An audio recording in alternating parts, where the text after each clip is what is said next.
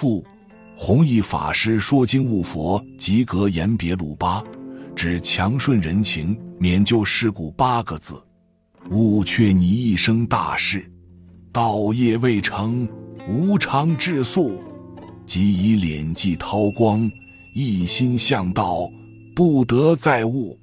西方却指，西方却指，这本书是根据伏击写的。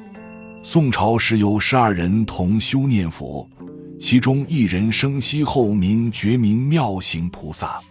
西方却指一书就是觉明菩萨在祭坛上的开始。本来伏击为佛家所禁，为此书内容纯属正见，经印光大师审定。故意是同正论，强顺人情，免就事故这八个字害人不浅。念佛人随缘绝不攀缘，光阴非常快，往生西方有无把握自己知道。如无把握，人情俗事必须摆脱。所以菩萨劝我们敛迹韬光，一心向道，不得再悟。身前不露。市民持戒，若浮于外，未久必败。有口若哑，有耳若聋，绝群离俗，其道乃崇。西方却指持戒在修行方面非常重要，因戒得定，因定开慧。一般所说的定，即《弥陀经》讲的一心不乱；净宗经论所说的念佛三昧也是定。持戒要会持，完全在事相上、形式上修，所得的是人天福报，与清净心绝无关系。戒能得定，善不能得定。如何才能得定？菩萨说要身前不露。所谓戒，是戒自己，非为旁人。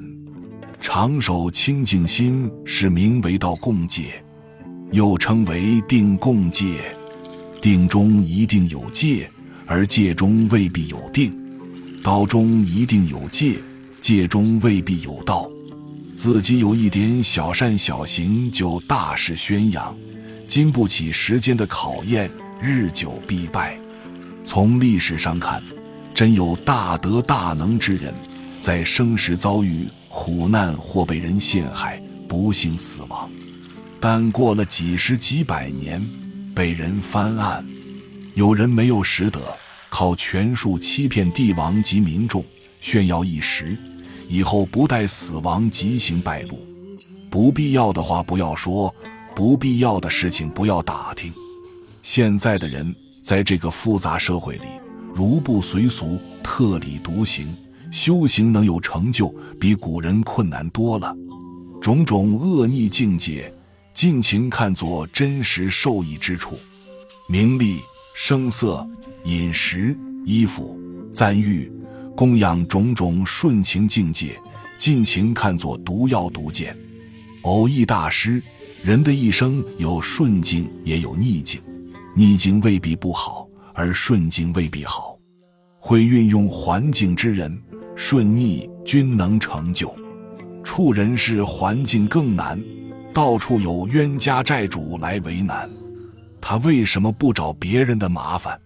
是因为过去生中我有对不起他的事情，我只有修忍辱波罗蜜，此佛法所说的逆增上缘。至于名利声色等等顺境最容易淘汰人，大师叫我们提高警觉，不要叫这些顺情境界引起自己的贪嗔痴慢，要把他们看成毒药毒箭。将身心世界全体放下，做以超方特达之观。偶益大师，此观是人生观、宇宙观。我们心量太小，只想到自己或家庭以及亲戚朋友。现在有心照顾亲戚朋友的已经很少了。心量小，绝不能超越六道，也绝不能往生净土。无量寿经上说。三辈九品往生均要发菩提心。四十八愿中的第十八愿是一项专念，第十九愿是发菩提心。这两愿非常重要。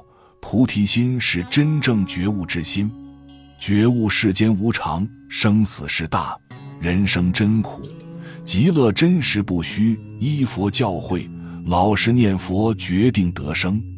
除一句阿弥陀佛外，把身心世界全体放下，做以超越十方、通达无碍的宇宙观。此乃常住真心，与诸佛菩萨同一心量，哪有不往生的道理？善有罕逢。